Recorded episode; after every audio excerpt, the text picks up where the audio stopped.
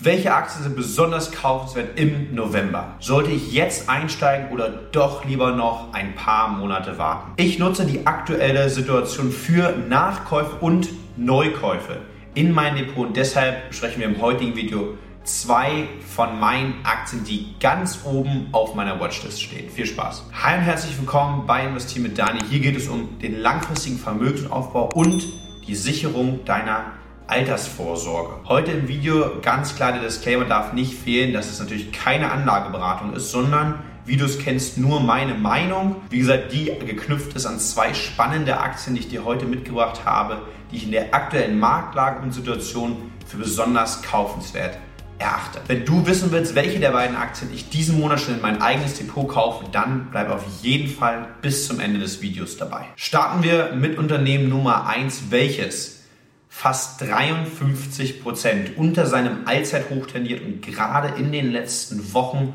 nochmal deutlich im Kurs verloren hat, weil eine Übernahme ansteht. Und die Rede ist von, du siehst es jetzt auf dem Bildschirm, Adobe. Es gab sehr, sehr wenige Zeitpunkte in der Vergangenheit des Unternehmens, wo wir mal so einen großen Rabatt auf das Unternehmen oder auf die Aktie hier hatten. Deswegen für mich jetzt mittlerweile der Zeitpunkt wieder sehr, sehr spannend, mich mal mit einem Top-Qualitätsunternehmen auseinanderzusetzen, was jetzt wieder auch in der Bewertung deutlich, deutlich interessanter geworden ist. Vielleicht ganz kurz noch zu Adobe. Zu Adobe muss ich wahrscheinlich als Unternehmen relativ wenig sagen. Die Produkte sind sehr bekannt. Eins der größten Umsatztreiber ist die sogenannte Creative Cloud von Adobe. Also hier sind Programme, Apps, Services dabei, mit denen du einfach gesagt deine kreativen Ideen umsetzen kannst. Ob jetzt Netflix Premiere Pro nutzt, um seine Videos zu schneiden oder ob ich als YouTuber und auch Instagrammer quasi äh, Photoshop nutze, um irgendwie Bilder anzupassen oder zum Beispiel natürlich auch Videos zu schneiden. Es gibt eigentlich in jedem Bereich des Lebens eine Anwendung, einen Service, den Adobe anbietet, der dir hier vieles vereinfacht. Und hier ist man einfach die absolute Nummer eins auf diesem Markt. Besonders spannend ist Adobe auch natürlich in der aktuellen Zeit, da sie einen unglaublich kontinuierlichen Umsatz haben. Denn man hat sich äh, vor Jahren schon dazu entschieden, die Strategie umzustellen, also von Einmalverkäufen auf das sogenannte Abo-Modell umzustellen. Auch die Creative Cloud hier ist eben als Abo-Modell verfügbar. Und so ist es, dass 92% des Umsatzes von Adobe über Abo-Umsätze kommen. Und das ist natürlich unfassbar prognostizierbar, auch gerade langfristig und in der aktuellen sehr, sehr unsicheren Situation, die wir am Markt haben, ist das eine Konstante, auf die man hier auf jeden Fall bauen kann. Werfen wir jetzt noch zusammen einen Blick auf die Kennzahlen, starten wir beim Umsatz und Gewinn. Der soll etwa gleich sich entwickeln, auch in den nächsten zwei, drei Jahren um 12 bis 13 Prozent pro Jahr wachsen. Das bei einer EBIT-Marge, also einer äh, Marge des operativen Ergebnisses von 45 Prozent. Also Adobe ist unglaublich profitabel. Dazu kommt, man hat jetzt keine eigene Dividende, aber man kauft in der Vergangenheit immer mal wieder äh, eigene Aktien zurück was natürlich dann auch das Angebot an Aktien verringert. Damit die Nachfrage oder bei gleicher Nachfrage sollte der Aktienkurs steigen. Zur Bewertung, und das ist natürlich jetzt gerade bei Adobe das Spannende, die ist natürlich jetzt deutlich zurückgekommen durch die Übernahme, die jetzt ansteht. Denn man will die Firma Figma übernehmen für insgesamt 20 Milliarden US-Dollar, was, man sieht es auch hier schon in der Headline von Investoren als grundsätzlich erstmal etwas teuer interpretiert wird. Ich glaube, dass der Deal sehr, sehr gut sein kann. Dann erstmal hat man eine Netto-Liquidität, also man kann alle seine Schulden tilgen mit dem Cash-Bestand. Natürlich wird man jetzt neue Schulden aufnehmen für diesen Deal, aber man ist eben operativ so stark, dass das meiner Meinung nach nicht ins Gewicht fällt. Man wird ein paar neue Aktien auch ausgeben, also ein bisschen wird eine Verwässerung stattfinden von den bestehenden Aktionären.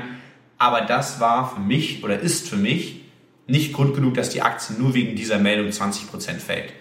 Was sorgt oder was passiert damit, wenn wir uns jetzt auf Bewertungskennzahlen konzentrieren? Ganz einfach, das KGV bei Adobe ist mittlerweile nur noch bei 27 und das ist eben deutlich, deutlich unter dem Schnitt, was eher so bei um die 50 lag von den letzten Jahren. Muss ich aber auch sagen, die Aktie dort für mich eben immer überbewertet gewesen und für mich kein Investment, auch wenn es eine Top-Firma ist. Aber jetzt ist eben eine Zeit gekommen, wo wir nicht nur sagen können, dass es eine Top-Firma ist, die bilanziell sehr, sehr gut aufgestellt ist, wo Umsätze, Gewinne wachsen, die eine gute Marktposition hat, sondern eben auch die Bewertung einfach passt. Und genau dafür ist Adobe einfach das beste Beispiel. Es gibt immer wieder tolle, tolle Firmen an der Börse oder deren Produkte wir nutzen, aber Deshalb müssen sie nicht ein gutes Investment sein an der Börse als Aktie. Und das ist, glaube ich, als Investor in für Einzelaktien unfassbar schwierig zu verstehen. Und das verstehen viele auch nicht, denn es gibt einfach die Bewertung, die einen extremes wichtigen Einfluss hat. Also kann ich auch vor sechs Monaten in Adobe investiert haben und bin bei 50 Prozent im Minus. Oder ich nutze jetzt eben genau diesen Zeitpunkt, wo die Bewertung wieder für mich fair ist und habe dann einen ganz anderen Einstieg und natürlich auch langfristig eine ganz andere Rendite mit solch einer Aktie. Wenn du da vielleicht noch ein bisschen unsicher bist oder nicht genau weißt, wie du diese Zeitpunkte für dich richtig einschätzen kannst und die Bewertung richtig ähm, ja, interpretieren kannst, dann melde dich gerne einfach mal auch unten in der Videobeschreibung ist ein Link zu einem kostenlosen Erstgespräch. Ich glaube, dass ich dir da auf jeden Fall weiterhelfen kann und dann können wir schauen, wie wir das zusammen für dich auf die Beine stellen. So viel zur Aktie Nummer 1. Adobe, sehr, sehr spannend. Jetzt gerade, wie gesagt, im Zusammenhang mit der bevorstehenden Übernahme von Figma nochmal einen Preisnachlass hier bei der Aktie mittlerweile für mich sehr, sehr spannend. Aktie Nummer 2, die ich dir mitgebracht habe, ist nicht ganz so stark gefallen, ja, 26 Prozent unter seinem Allzeithoch. Auch das ist jetzt in der Vergangenheit nicht so häufig passiert. Die Rede ist von Booking Holding. Zu Booking muss ich vermutlich relativ wenig sagen, außer, was ich gerne ausführen würde, man ist natürlich das weltweit größte Vermittlungsunternehmen für Hotels, das wissen viele, aber eben zum Beispiel auch für Mietautos und Flüge. Denn zu Booking Holdings gehört eben nicht nur Booking.com, hier blende ich auch gerne mal das Schaubild ein, sondern dazu gehört eben noch andere Seiten wie Priceline, wie Kayak, wie Momondo, Cheap Flights, OpenTable und so weiter. Und ihr seht quasi auch hier eben genau in dem Schaubild, jede einzelne Seite ist irgendwie auch teilweise ein Marktführer in einem gewissen Bereich, ob es jetzt Rental Cars ist, eben für Mietwagen. Und so setzt sich quasi dieses Gesamtkonstrukt Booking Holdings zusammen. Was ist jetzt selber bei Booking passiert und warum finde ich sie gerade jetzt so spannend als Investment? Booking ist und bleibt einfach eine Cashmaschine, muss man sagen. Und das finde ich unfassbar spannend, wenn ich an ein Investment denke in irgendwie dem Tourismusbereich, äh, Freizeitbereich, dann denke ich natürlich, äh, wie kann ich davon profitieren? Ich kann in Airlines investieren, in Kreuzfahrtschiffe, ähm, in irgendwie Reiseveranstalter wie TUI. Aber für mich die ganz klare Nummer eins ist hier eben neben Airbnb, ja, die ja auch ein bisschen anderen Approach haben, ein bisschen anderes Geschäftsmodell, ist es eben hier auf Booking zu setzen als im Plattformunternehmen. Denn man ist nicht nur, das hat man auch gezeigt in der Corona-Krise, sehr, sehr flexibel, wie man die Kosten reduzieren kann, weil man hat ja kaum Fixkosten außer Mitarbeiter, sondern man schafft es ja einfach auch, eine extreme Cashmaschine sich auch oder hat sich eine extreme Cashmaschine aufgebaut. Das heißt, an jeder Buchung nimmt man 10 bis 20 Prozent des Umsatzes mit, ohne selber irgendwie eine, eine Wohnung oder ein Hotel besitzen zu müssen, ein Auto besitzen zu müssen. Das Unternehmen ist schuldenfrei, ja, die, die App und die Anwendungen extrem verbreitet und das ist natürlich auch ein extremer, ich sag mal, Locked-in-Effekt, also Netzwerkeffekt, den Booking hier für sich nutzen kann und für mich eben auch deshalb ein extremer Burggraben. Was wir gesehen haben in den letzten Jahren, muss man ja mittlerweile schon sagen, ist natürlich, ist der Umsatz über 50 Prozent eingebrochen in der Corona-Krise. Aber man war trotzdem und hat es trotzdem geschafft, immer noch profitabel zu sein, trotz der Corona-Situation. Und gerade jetzt natürlich, wo wir sehen es auch hier, Umsätze wieder deutlich, deutlich steigen sollen, wo Gewinne wieder deutlich, deutlich zulegen, schafft man es eben auch sehr, sehr gut wieder auf diese alten Niveaus ähm, zu kommen, ähm, ohne quasi einen extremen Berg an Kosten mitzuschleppen. Und man profitiert eben genau jetzt hier von dieser Aktie, von der Erholung der Tourismusbranche langfristig. Das Ganze jetzt nochmal, wenn wir auf die Kennzahlen schauen, in der Bewertung spiegelt sich genau auch das wieder, denn es gab selten Zeitpunkte, wo Booking so günstig bewertet war, wie wir das aktuell sehen. Sie sind mit einem 22-fachen des Gewinns aktuell in der Börse bewertet. Wenn wir jetzt noch die Gewinnsteigerung in Zukunft einbeziehen soll, in zwei Jahren Booking mit einem 12er KGV bewertet sein. Das ist natürlich für ein Plattformunternehmen deutlich, deutlich zu günstig. Deswegen erwarte ich eben auch hier in naher Zukunft Kurssteigerungen. Historisch war man hier eher so bei einem 25er KGV, nur dass du mal so eine Einschätzung hast. Ansonsten haben wir ein schuldenfreies Unternehmen vor uns mit einer 31-prozentigen Free Cash Marge. Man zahlt keine Dividende.